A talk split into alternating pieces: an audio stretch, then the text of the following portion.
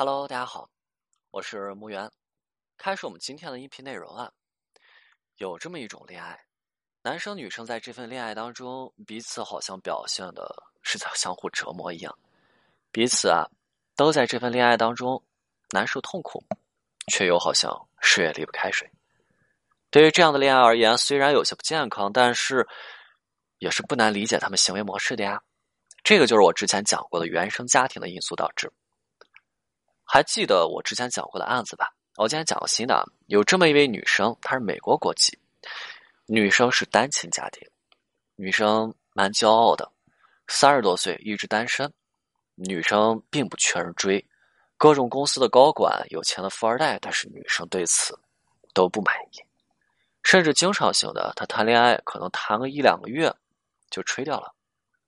女生找到我的时候啊，跟我说：“老师。”我也不知道自己是什么情况，但是我就是对很多的男人，他是不提不起兴趣的，甚至女生还一度跟我开玩笑说：“说，哎呀，自己这辈子是不是要单身走完了呀？”直到女生有一次回国了，女生和亲戚开办了一个会所，和朋友啊朋友一起开办了一个会所，一次会所聚会上，啊一次聚会，女生就认识了自己现在的先生，没错，女生结婚了。女生跟先生男士认识两个月之后就快速领了证，甚至这个领证还是瞒着自己的家人。而这次女生表示说，感觉这次真的是来电了，男士给她带去了无可替代的爱。女士是百分之百的去肯定啊，她是真的爱这位先生。女士表示说，男士非常的懂她，两个人之间真的就有很多是特别契合的点，不需要说，就是这种感觉到位了。当然，在结婚前两个月当中，说两个人不是没有争吵，但是每次争吵都是不过夜的。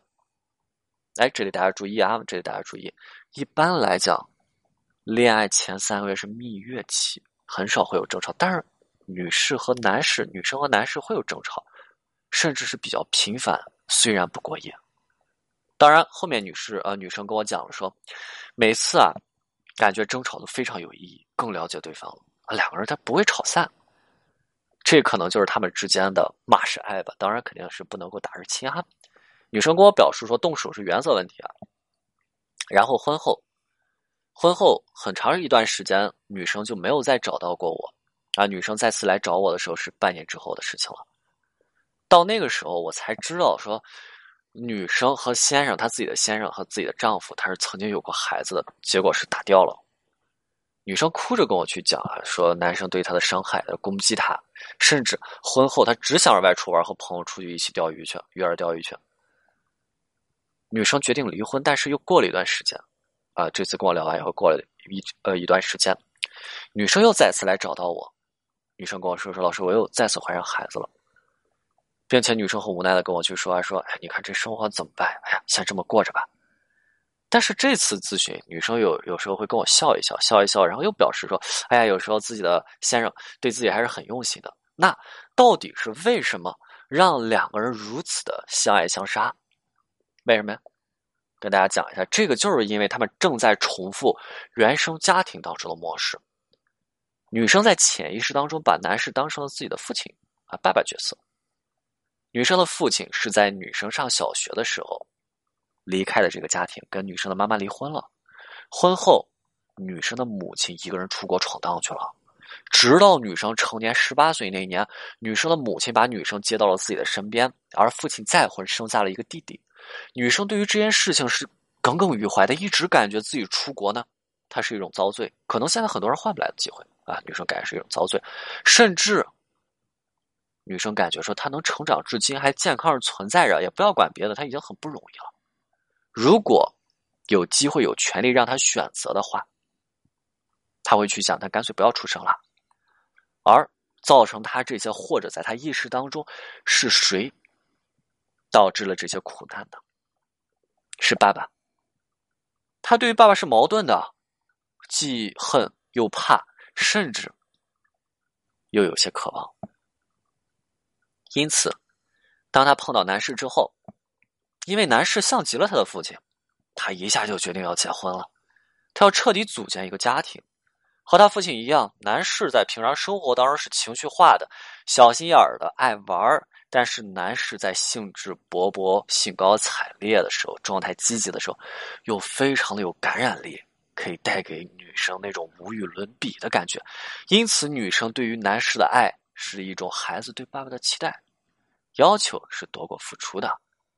而从小缺失的父爱要从男生身上来进行获取，而男士给予的是一种幼稚的爱，又让女生又爱又恨。